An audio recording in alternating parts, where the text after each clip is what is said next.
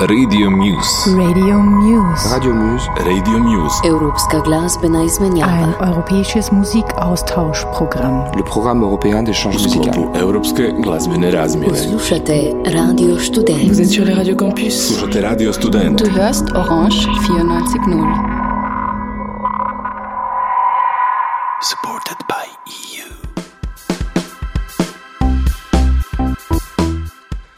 Hello and welcome to Radio Muse. Here with you is Ivan and this show is produced by Radio Student Zagreb. Although everyone already probably knows, it doesn't hurt to recap. Radio Muse is a program that is co-produced by three radio stations and a radio network. Radio Student Ljubljana, Radio Orange from Vienna, Radio Campus France, and Radio Student Zagreb. And the program is supported by the European Commission. It is important to mention that this will be the last show that we produce in the course of this program, and it was a real joy getting it done. We're starting off on a hard note. The acclaimed prog rockers She Loves Pablo never cease to deliver a hard track that holds its own ground. They have a new album called Death Threats from Future Self, and we will listen to the main single called Houdini.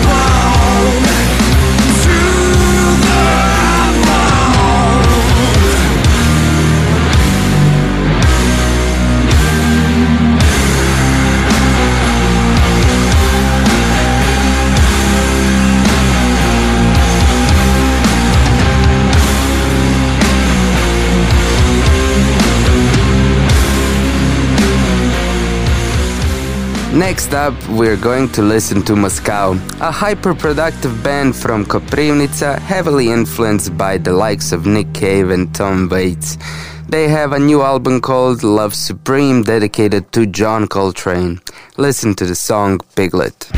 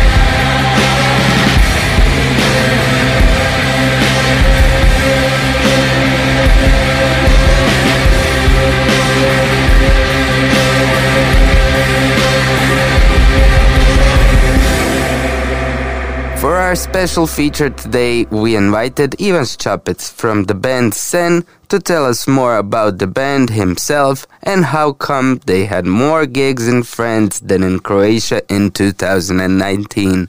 Hi, Ivan. Hi, hello. Okay, first I would like you to to tell me about yourself. You're a very hardworking musician. Do you sacrifice a lot in your life to be working and making music? I've been going uh, towards this point like for for at least 10 years or something. When I was finishing high school, I was hoping that at some point I would be able to kind of make a living out of it. So it was a long time in the making, and um, well, it's not it's not perfect, but it works, and I and I like it. I just I uh, I see it as a job as any other. I have a studio where I go every day and try to you know make some music, write some songs or whatever. So I mean, sacrifices are depends on how you how you see it. I mean, that's the most important thing for me to kind of to do art or whatever, just to kind of express things that I have in my head and trying to explain myself and the world. So that's that's like the the first point, you know, that, that I look at when I'm, you know, thinking about whether this is working or not, does it make sense or not, because it has a really intimate sense for me every day. That's how I process, you know, being. That's Mhm, that's kind mhm. of So it, it comes natural to you. yeah, because uh, I've made it. Uh, I've made it into a habit. You know, during the years, I just you know kind of kept going and going and trying to you know really work on my music like every day if possible. So it kind of stuck. You know, so Mhm. I feel bad if I don't do something you know related to music or, or art or whatever. So Mhm. it's kind of it, it became a habit, and when you know you you train your mind or your brain you know to work in, in in a way it kind of it's it's inertia basically you know? It's it's easier to do this than you know to stop it. Hmm Yeah. Hmm I was asking about sacrifices because to be living from your music, you there's no steady income. yeah There's no um, pension. There's Yeah. no uh, social health security. yeah, yeah And so, so uh, are those some of the sacrifices that you deal with? yeah well sure financial financial sacrifices are probably the the only ones that i can see at least i am broke half the time like and when i'm not broke it's just it's just temporary you know Mhm. i know that at some point my brokenness will come back Mhm. So it's kind of on and off, and uh, I also have the privilege that my parents have a little apartment in, in Zagreb, so I don't have to pay rent with my wife. Mhm. So it's uh, you know that's that's really a blessing, you know, because otherwise it's I mean it probably it could work as well. It just depends on how how you work it. But uh, so that's one thing, and uh, yeah, it's it's struggling. It's like Mm. when when someone asks me ah, how do you do you live? Can you make a living? And I would say, yeah, it's more like surviving. It's not really, Mhm. Yeah. you know, it's Yeah. just kind of uh, trying to to get by, you know, day by day or week by week or month by month. And during that time, you know, trying to work on some something my own, you know. Mhm. So yeah, but health insurance I have because I'm kind of unemployed and blah blah blah. Mhm. Pension is I I don't know what's gonna happen with our pensions anyway. yeah, so no, you can't count on yeah, it. but yeah. Uh, now my wife and me are probably opening uh, how do you call it? Obert is like a Uh, like a shop, like yeah, a- it's it's like a craftsman, you know, shop, whatever. Okay. Just like a business because she does videos and photos and stuff, and I could process my shows through through this. So Mhm. that might be, and we can also ge- get grants, you know, from the from the government for the equipment Mhm. and blah blah blah. Mhm. So uh, I'm. I'm kind of legalizing it, or at least semi-legalizing it. So Mhm. great. hopefully it'll be great. better. That's great. Uh, Zagreb, you're from Varaždin Yeah. uh, originally. You Yeah. came to study in Yeah. Zagreb. And do you, if you didn't come here to study, would you move your music from Varaždin to Zagreb? Do you think the scene is centralized in Zagreb? Yeah, yeah. Unfortunately, it is. Yeah, it is. It's, it's definitely everything is happening. More or less, everything is happening in Zagreb. That's that's true, and it's not really a fortunate thing. Like, uh, it's it's especially unfortunate for for doing shows and playing concerts because outside of Zagreb, you know, Slavonia is uh, non-existent. You have maybe like one place in Osijek where you can play. Okay, Dalmatia has a couple of places, but that's also like like four. Yeah, but Dalmatia it's Istria big. It's long. Yeah, it's long and big, and it's it's Yeah. very few, you know, places where you can Mm. play. Istria is also like it's incredible because they have the money, but they Yeah. are not for some reason interested in this kind of culture. And like northern parts where I'm from, Varaždin, uh, as well, you Mhm. know, it's kind of you can do something there. And regarding Varaždin, yeah, I don't know, I don't know. Uh, probably it it would have been, it might have been too small for me at some point. But Mhm. uh, I'm I'm I'm not that big of a fan of Zagreb at the same time because I I dislike the idea that we have to be all together, like crowded, and because everything is here, you know, the jobs and the opportunities and blah blah blah blah. So I'm I'm looking uh, for a way, you know, to kind of get away from here, not too far, but still, you know, to be kind of around. Mhm. But yeah, everything is going going on in in, in Zagreb. Um, my next question would be about your label. You're signed Mhm. for Moonlee. A Slovenian label. Mm-hmm. Uh, I think it's uh, known to our listeners. I know it's not a typical label. Yeah. Yeah, so it's a lot of do-it-yourself philosophy. Yeah, pretty Uh, much. It's about vans and tours and, yeah. and going around places. Uh, does that help your music? Do Do you need a label? Uh, well, I guess we could do without, maybe, but uh, there's no point. Like, I don't see a point because Moonlee's uh, Records is a label which grew out of you know like hardcore and post-hardcore movement. You know, with with really strong you know DIY ethos and stuff like that. So it's we are we're at the same page. You know, they're not. There is no major label like you know that capitalist worker relationship. You know, where mhm. someone produces and someone takes away. It's just like it's horizontal. You know, we're friends and they they just you know press and release our music and they love our music and you know it's always like just shake hands there's you know no contracts here or something like that but it, at the same time it still managed to kind of you know grow grow bigger than just a small DIY label you know because it's probably the maybe the biggest regional DIY kind of alternative minor whatever Yeah, yeah. label I would say Mhm. so it's really straightforward then because they're living for music and not, you know, looking for to get something out of it, you know, Mhm. in some other way. Are you involved in promoting your music outside of concerts, like social media? Do you invest in Um, promotion? No, not that much, but I'm actually, you know, considering. Uh, Like, I've I've realized that uh, I can go back, you know, to the the question about infrastructure. There is no infrastructure, and there is also no music industry in that sense, you know, because I've I've come to realize that some sometimes I want to play more shows than there are available, you know, places. And then I, you know, kind of compromise and go to play in some places where I wouldn't usually, where maybe the conditions or just the the PA or the mm-hmm. promotion or mm-hmm. everything is not that great. But I still kind of do it because I want to play shows or I have to connect this show on this tour with blah blah mm-hmm. blah.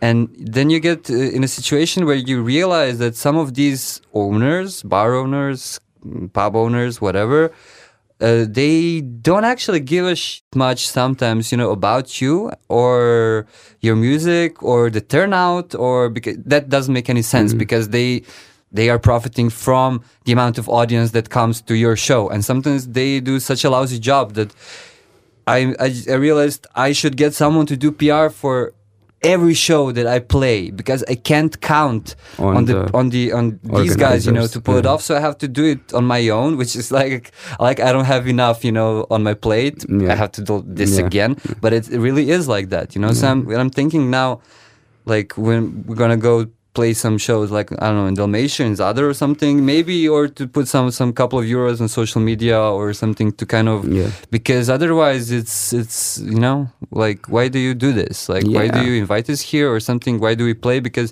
and then you don't do your job you know to promote the show properly and blah blah. yeah. so it's It- it- uh, we it- should we should think about it more often It gets to the point where it's not about the quality, they're more about the outreach. If there's no Yeah. outreach, it doesn't matter if you did the best Yeah. work or Yeah. did the best show. Yeah. yeah exactly Yeah, and this is a good time to take a short break. We will listen to the song Shiloh. great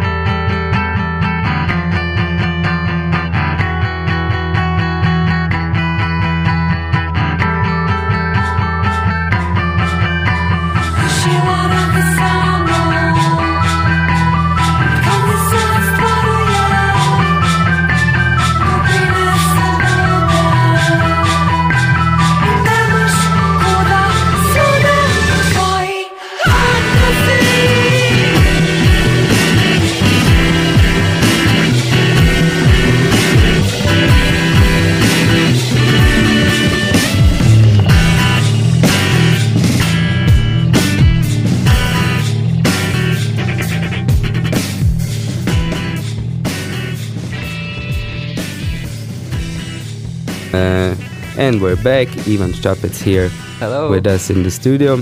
Uh, I would like to ask you more about your past. Uh, you had a band, Vlasta Popic. Yeah. Yeah. if it's all right, I'd like to ask you. I know it ended, and it uh, then it became Sen with just you. Okay. So uh, how did it end? Because you were a pretty big band Yeah. in the alternative underground scene. yeah.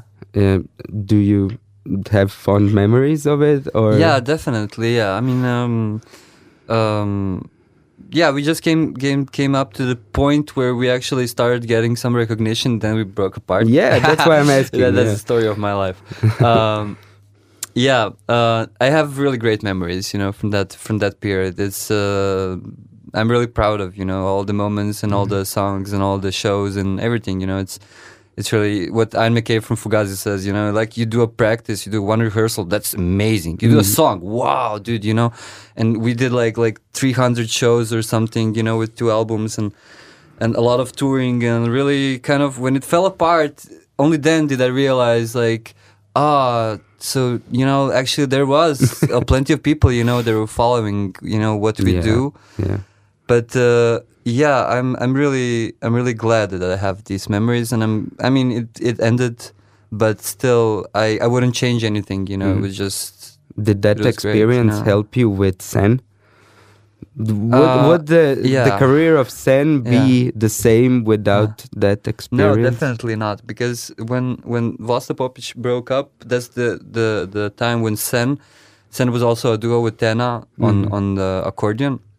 That's also the time when Sen broke up. So I was kind of I had two bands or two projects or whatever, one band, one project, blah blah.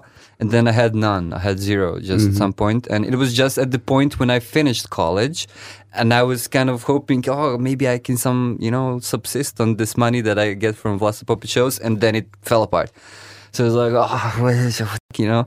But uh, it it was an important experience for me because it was really tough, you know, to kind of to cut everything off and mm. uh, to be on your own and kind of to realize that okay, I I was doing this on my own before, and I mean I can do it. I guess I hope I can do it, you know, again, and then I need other people, but not that much, you know, mm-hmm. and that's mm-hmm. I will find people to you know to make music with.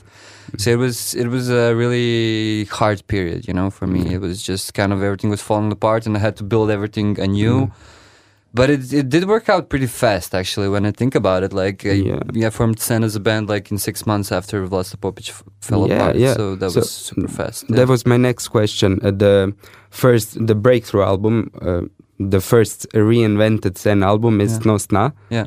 It, was that material partially written for Vlasta Popic? No. no, it Not was at all, new. Yeah. It was All new. completely new. Yeah, Yeah. It, it didn't have any any connection to. I know there was a change in sound. Yeah. I was asking because the timelines are Yeah, really timelines close overlap, together. yeah. Yeah, yeah. Okay, Yeah. so uh, tell me about the first album. Yeah. Uh, are you happy with it? Yeah, Uh, yeah, yeah. I mean, um, it's uh, it's interesting that um, uh, you you realize you know what you've done only after a certain amount of time Mhm. passes. It's, it's like that. So now that when I look at the, the first album, really really satisfied. I mean, I was then back then as well, but you know when the the album went out and kind of I didn't have a feeling that uh, it really went through. You know that it found its audience, or at least maybe not to the extent that I was hoping for.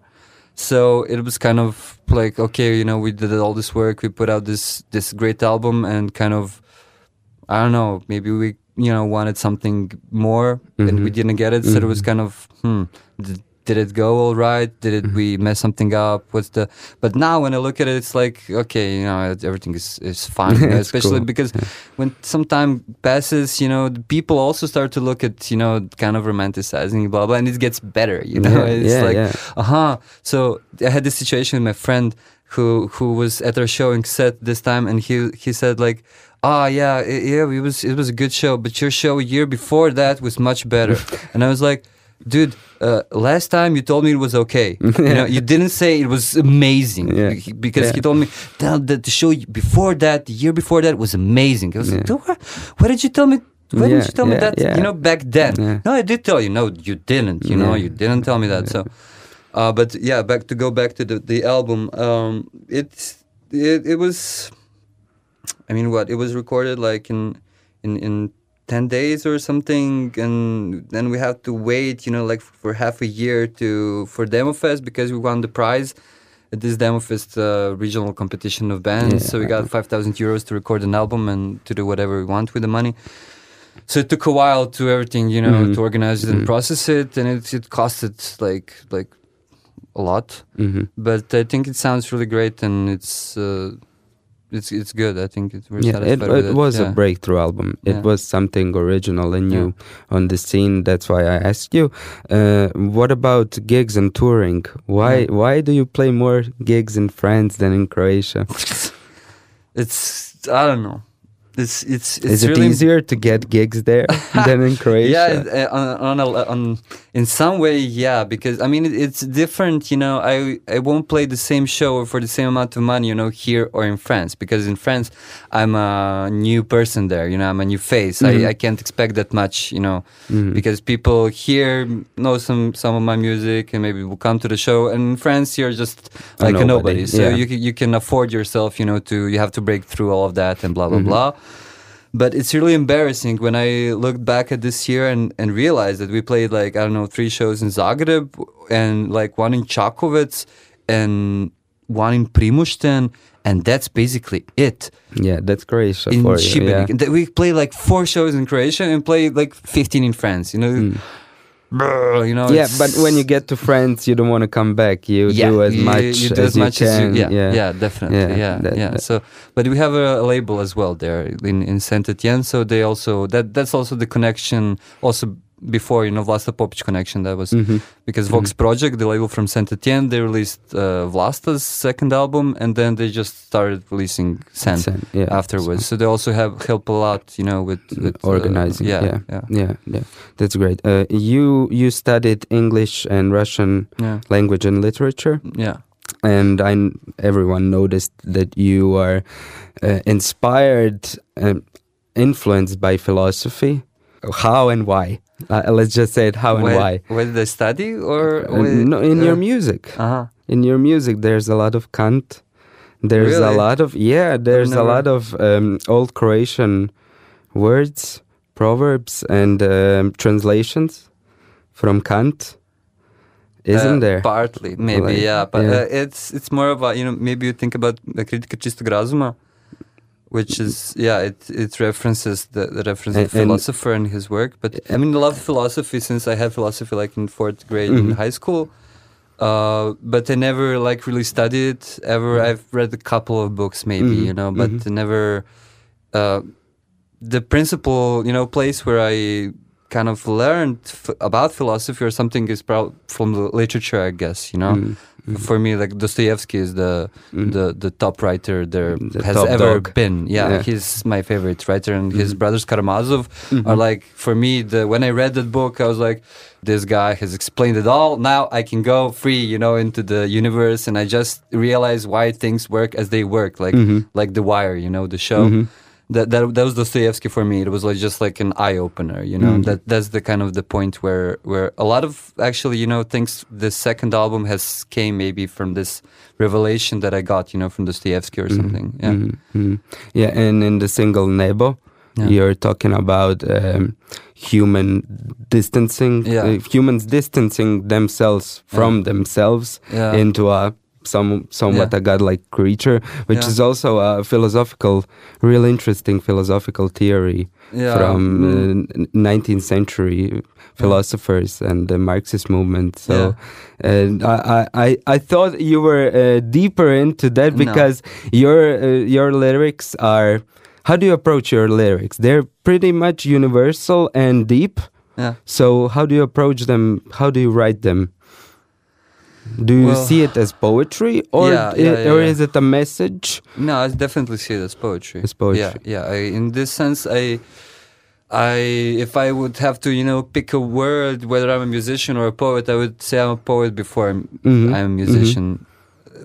That that's how I feel like towards la- the language. I respect the language more than I respect music. I love language more than I love music. Yeah, maybe you that's- respect that's- both. Yeah. yeah but uh, uh, so this this uh, you know how lyrics come to be has you know has changed through the years you know the way i've written songs and poetry or whatever. But uh, recently just recently i've I've made another switch you know to kind of uh, um to uh pr- poetry that that is not written but it's oral so i kind of uh, i try to make music by you know I do some beatboxes and then i kind of rap Mhm. like it's like Mhm. some kind of a hip hop rap but Mhm. it's, it's not really you know that kind of thing that you think about but it's just lyrics or words that come in a in a certain you know rhythm and Yeah, and rhyme or whatever and that's the and because when I jam in that way, it's also kind of a thematic uh, writing process, you know, where things fall into place Mhm. without my conscience, Mhm. con- consciousness, uh, my conscious uh, decision or something. yeah, so that's that's the the current way in which I write lyrics is that I just babble things, you know, Mhm. just try to to ignore my mind and just to to talk talk talk talk talk and then at some point things overlap and cross and you know make some beautiful structures and then I'm like whoa wow this is great and then I build a song out of it you know Mhm. and that's kind of the the way I operate right Mhm. now Mhm. but that's always been you know, like having rhymes, leaving rhymes, returning to this, you know, short lyrics, longer lyrics. I'm actually I'm in a process where my lyrics just keep expanding, you know, for Mhm. the last couple of years. Where, where while I was really, you know, like uh, in Vlasta Popić period, I was really, you know, trying to uh, keep it minimal or something Mhm. and now it's like it's just Yeah, like a yeah. lot of lot of stuff yeah Yeah. that's so it's so it's different you know there's Mhm. not one way Yeah, yeah that's cool. Okay, last question. What do you think Croatian scene, alternative scene, underground scene, the scene which you're a, a part of, what do you think it needs to become more sustainable, bigger, uh, more, I don't know, profitable, but not in a um, not mainly in a financial way. What do you think the scene needs to become better? i don't know honestly i don't what would make you happy to What see me happy? happening on the scene? it, will make me happy uh, to see good music being made i mean Mhm. there's a lot of good music going on for sure no doubt about it but uh, i don't have this you know kind of mm, I don't see it as needing to improve in that sense. I mean, uh, not the scene as, as itself, you know, like the music. Um, I would like to see more like daring music, you know, kind of music which there's a lot of music right now which I, I've come I've come to call it escapism music, you know, where which is legit, which is fine, you know, to kind of to listen to music which gets you away from the reality, but uh, which makes you escape, you know. But I don't believe in that kind of music. I that's not my my kind of music. I like music that it's you know that goes inside you and you know you know fist bumps your heart and you mm-hmm. know with that that's the thing that I'm interested. You know, you know something like uh, substantial, you know, and daring and kind of mm-hmm. ugly, mm-hmm. ugly. You know, we should make more ugly music, maybe. You know. That would be cool because there's a lot of ugly stuff going on, and we just kind of, oh, music is always reflecting things how we want them to be. You know, it's not it's not Candyland. You know, it's things are not that great. You know, so I would like that. That's my personal preference. You know, because I like that kind of music. But regarding the scene and, and everything, you know, I would be I would be really happy about some kind of decentralization. You know, like that. You know that in every part of Croatia you have two to uh, two to three some decent places where you can play shows and that you know it's kind of organized and you know the government funds it to some extent so they don't have to you know you know think about the money about all the time. Like yeah we're we gonna no we have to do this and we have to, that would be great you know because the, the the country is not investing in culture shit you know. It's just they've been cutting you know culture like uh, for forever in you know? some parts of culture. either like you're gonna make it like the market is gonna proclaim you a winner you're like ah you made it great. Here's a million dollars Yeah, you know? yeah. Or you're gonna fail and just who gives a shit Yeah, about you yeah, you're that yeah. you're unimportant there's no like and that's that's like the criteria you know if you can't make it on the market you know you should die you should like like yeah. you should we'll cut you off i mean Yeah, like yeah okay okay we'll we'll all die and then you Mm. you well, what what you're going to listen to or what you're gonna watch or what you're Mm. gonna you know i mean but it's this this situation where you know people do art or whatever and then they die and then they Oh, this was really This was great! great, oh, yeah. man! What a oh, shame. fuck, what a shame! This, ah, Yeah. too bad. Really, too bad. No, that's just kind of the way it goes. Yeah. Ivan, thank you very much Yeah, for coming and taking the time to speak with us. Yeah. We will listen to another song from Sen called Nebo.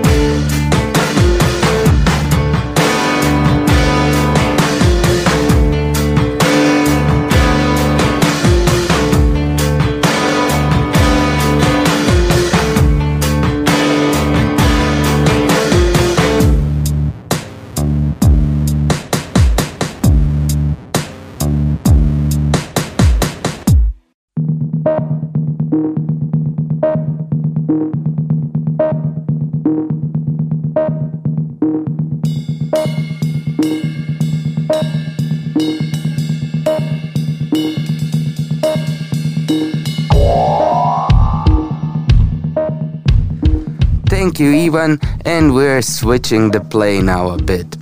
Next up, we have a music group called ABOP. They are a live act that writes and performs electronic music, inspired by Chicago house and Detroit techno. Listen to the song Mind Manifest.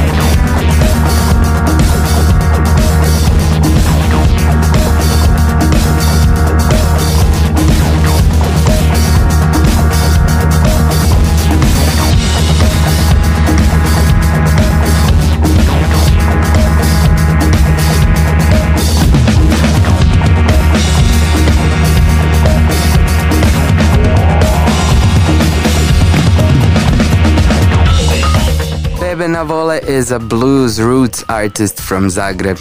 His sound is dimensional and large, even though many of his songs are played just by himself.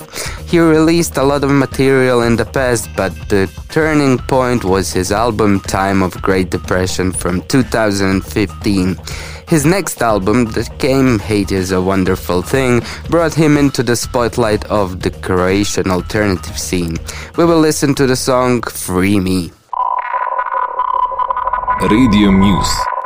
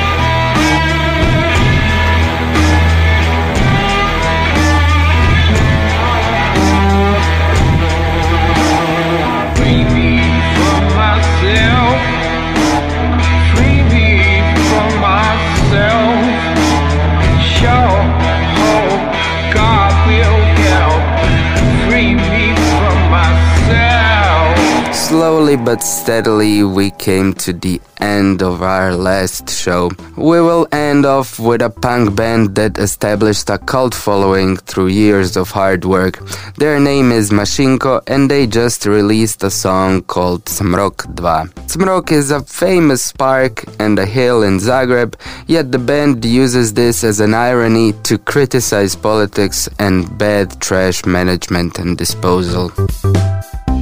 This brings us to the end of the program. Needless to say that it was a privilege and a great joy to be doing this show alongside our colleagues and partners from Slovenia, Austria, and France.